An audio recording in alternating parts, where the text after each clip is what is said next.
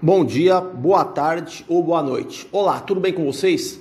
Meu nome é Adriano Vretaro, sou preparador físico de alto rendimento e estamos aqui para falar sobre preparação física no basquete, preparação física direcionada especificamente aos jogadores de basquete. Pois bem, vamos lá. O tema de hoje que eu pretendo discorrer, comentar com vocês é sobre o exercício é, isquiotibiais nórdico, que é um exercício também conhecido como flexão nórdica, é, aplicado nos jogadores de basquete. É, os jogadores de basquete eles podem sofrer é, lesões na musculatura posterior da coxa, conhecida como isquiotibiais. Do ponto de vista anatômico, o grupo muscular isquiotibial ele é caracterizado como biarticular e é constituído dos seguintes músculos: bíceps femoral, cabeça curta e cabeça longa, semitendinoso e também o semimembranoso. O exercício chamado isquiotibial nórdico ou flexão nórdica é frequentemente empregado nos trabalhos de preparação física como tarefa para prevenção das lesões. Analisando o exercício flexão nórdica, podemos notar que o mesmo envolve o regime de contração excêntrico durante a execução de toda a sua amplitude de movimento. Ou seja, é um exercício que envolve o treinamento da força excêntrica.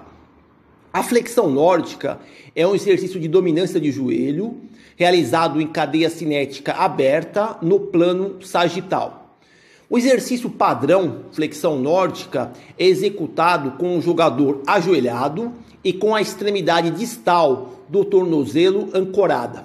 Durante a realização do exercício, o jogador inclina gradualmente seu tronco à frente, é, controlando a força da gravidade com uma velocidade controlada descendente, acionando os isquiotibiais para maximizar o regime excêntrico até atingir o solo.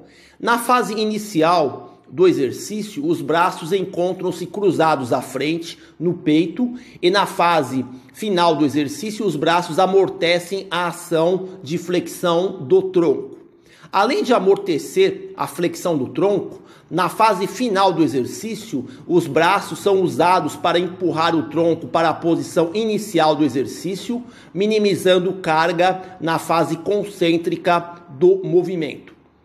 É necessário observar a curvatura lombar durante o exercício, que deve se manter neutra. Esta é a descrição padrão do exercício, que pode sofrer algumas variações no ângulo de ancoragem do tornozelo e também no ângulo de flexão do quadril. Basicamente, o exercício padrão que eu descrevi seria a linha de base para progressões mais avançadas. Uma forma de progressão do exercício flexão nórdica é através do aumento no ângulo do quadril e uma redução no ângulo de inclinação da perna de ancoragem. Isso quando realizado no aparelho. Soma-se a isto, o exercício flexão nórdica pode ser realizado de forma bilateral ou unilateral, se o jogador não apresentar nenhuma assimetria ou compensação muscular.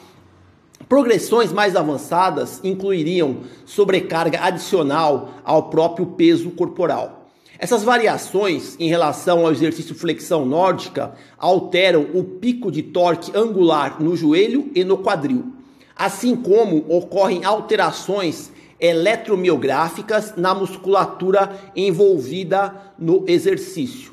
Parece que os músculos semitendinoso e bíceps femoral, durante a execução do exercício, apresentam elevada atividade eletromiográfica em relação aos demais músculos que compõem os isquiotibiais.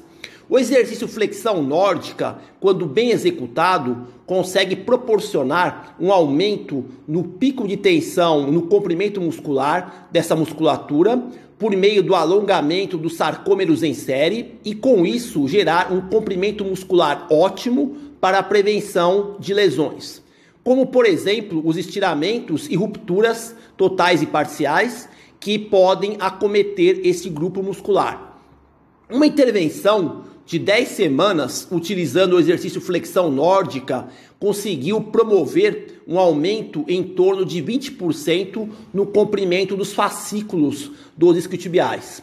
Inclusive, vale citar que esse grupo muscular é acometido por lesões nos jogadores de basquete e tem um alto grau de recorrência. Ações motoras ou tarefas explosivas que requeiram do componente excêntrico, como as desacelerações bruscas, mudanças de direção, fase final do swing no sprint velocidade, salto vertical, entre outros, poderiam se beneficiar do comprimento ótimo adquirido por um programa de treinamento usando o exercício flexão nórdica. Musculatura isquiotibial enfraquecida ou encurtada também são fatores de risco para lesões na região posterior da coxa. É importante destacar que não é somente o uso do exercício flexão nórdica que previne as lesões discotibiais, mas sim uma soma de fatores interrelacionados, como a estabilidade do core, adequada amplitude de movimento, arquitetura muscular, níveis de fadiga, níveis de força, fadiga e controle neuromuscular. Outro ponto de relevância no exercício flexão nórdica é que o regime muscular predominantemente excêntrico tem grande contribuição no chamado ciclo alongamento-encurtamento. A musculatura isquiotibial e seus tendões se comportam como molas propulsoras que conseguem absorver e recuperar energia potencial elástica durante o contato do pé com o solo no sprint acelerativo. Então, o exercício flexão nórdica, quando realizado dentro de um programa devidamente estruturado, com exposição crônica no regime excêntrico, poderia gerar o stiffness, que é a rigidez muscular. Essa rigidez muscular, stiffness, da musculatura isquiotibial geraria uma proteção quando o músculo se encontrar em sobrecarga de alongamento. Assim, podemos afirmar que um ótimo comprimento muscular, somado a uma rigidez adquirida com o exercício flexão nórdica, reduziria o risco de lesão na região posterior da coxa. A literatura sugere que exercícios adicionais para a musculatura isquiotibial sejam usados, pois o exercício flexão nórdica gera uma ativação muscular não uniforme. Outros exercícios que também recrutam a musculatura posterior de coxa seriam a cadeira flexora e o levantamento terra stiff. Uma pesquisa longitudinal feita com jogadores de basquete da NBA durante algumas temporadas, evidenciou que nesse período as lesões discotibiais foram o equivalente a 24,2% do total, ou seja, quase um terço das lesões acometeram essa musculatura específica. Dentre os músculos que constituem os isquiotibiais, o bíceps femoral cabeça longa parece ser o mais acometido pelas lesões.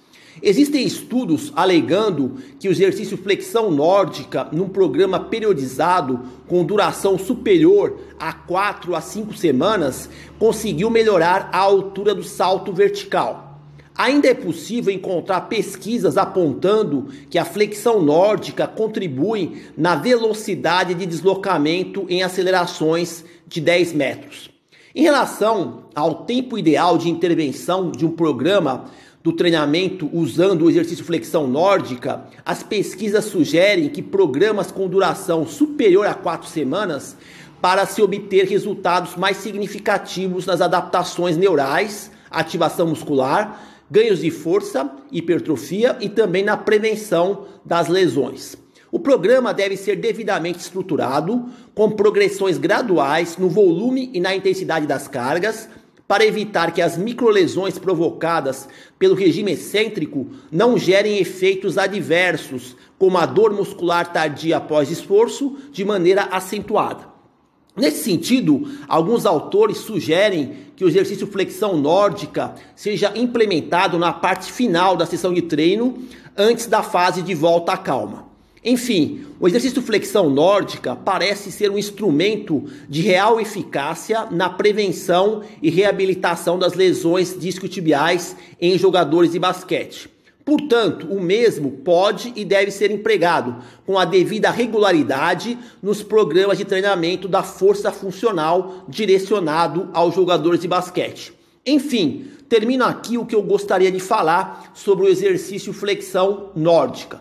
Bom, por hoje é só. Espero que vocês tenham conseguido obter alguma informação útil para poder aplicar na sua prática profissional. Agradeço pela atenção, desejo boa sorte a todos e até a próxima.